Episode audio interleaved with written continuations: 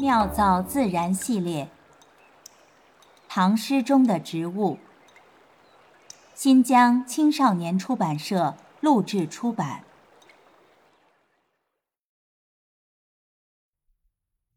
宋柴氏玉，远水通流接武冈，送君不觉有离伤。青山一道同云雨。明月何曾是两乡？作者王昌龄，地点湖南乾阳，时间春。万曲一收。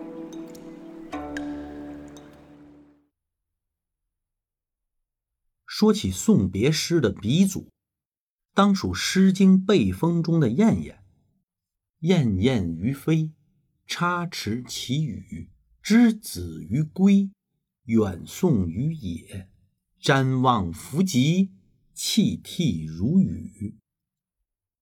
妹妹远嫁，我心痛伤。双燕失伴，泪如雨降。一唱三叹，吟咏反复，动人心肠。先民歌曲双字一拍，四言成句。不是雕琢的文字为读者带来了古朴悠远、单纯明净的阅读感受。诗歌发展到唐代，进入了盛放期，壮美的、浪漫的、豪放的、洒脱的、哀怨，恒河沙数不一而足。因大唐疆域前所未有的宽广，加之唐代诗人。千折频仍，送别诗更是层出不穷，况味弥浓。王昌龄在自己的诗论之作《诗阁》中说：“搜寻于象，心入于静，神会于物，因心而得。世间最复杂、最微妙的，就是人类的情感。从骆宾王的壮士发冲冠，到杨炯的。”明月满前川，从王勃的“天涯若比邻”到卢照邻的“空住白云心”，初唐诗人尽情抒发与挚友的离异，留下了许多经典的送别之声。不类他人送别诗中的伤感哀怨，王昌龄的送别诗总有一种旷达超迈的气度。送柴师玉坐于龙标任内，有人柴师玉要离开龙标，前往武冈任职。龙标县尉王昌龄作诗送行，重于宽慰，不重离伤，可说是此诗的一个亮点。诗人站在沅水河畔，拍着朋友的肩膀，语气轻快地说：“你看，脚下沅江的波浪。”一路流向你要去的武冈，因这河水连通着你我，连送别都没有觉得感伤呢。柴世玉拱手作别：“王大人，我此去虽只百余里，但不知何时才可重逢，大人保重啊。”王昌龄拈须含笑：“柴大人，谢眺曾云。”吃灰不可接，何况隔两乡？老夫却觉得谢宣城此言差矣。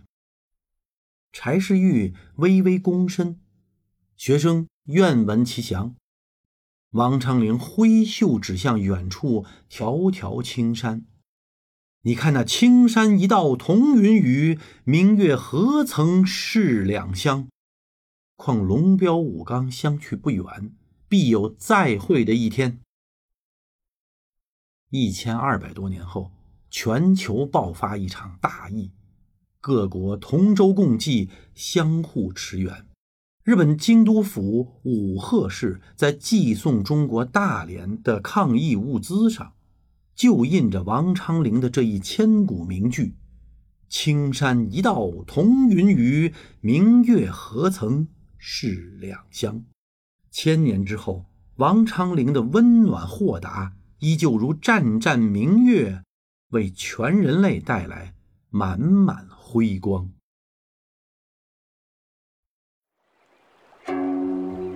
妙造自然，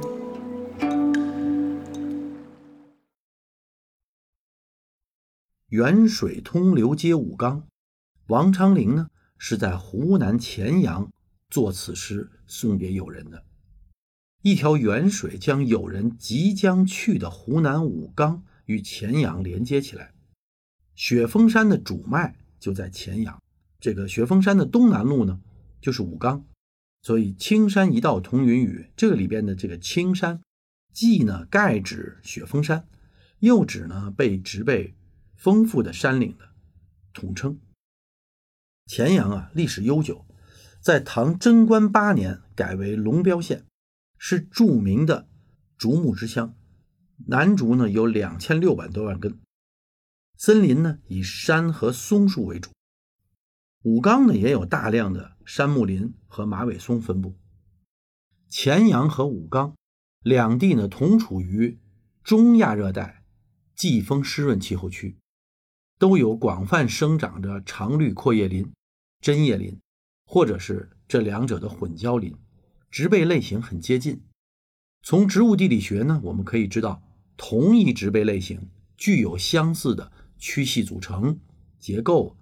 形态外貌、生态特点以及动态演变历史，青山一道同云雨，生动传神地解释了一样的山岭处于相同的气候条件。黔阳有著名的芙蓉楼，当地人呢认为王昌龄被贬在龙标期间，不仅写了本诗，更有流传千古的名作《芙蓉楼送辛渐》。寒雨连江夜入吴，平明送客楚山孤。洛阳亲友如相问，一片冰心在玉壶。不过，更多人呢认为这首诗里的芙蓉楼在江苏镇江。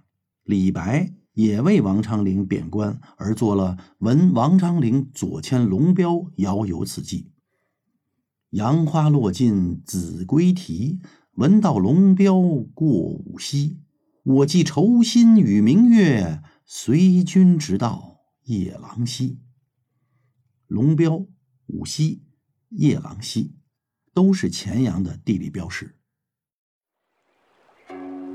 万曲一收，妙造自然。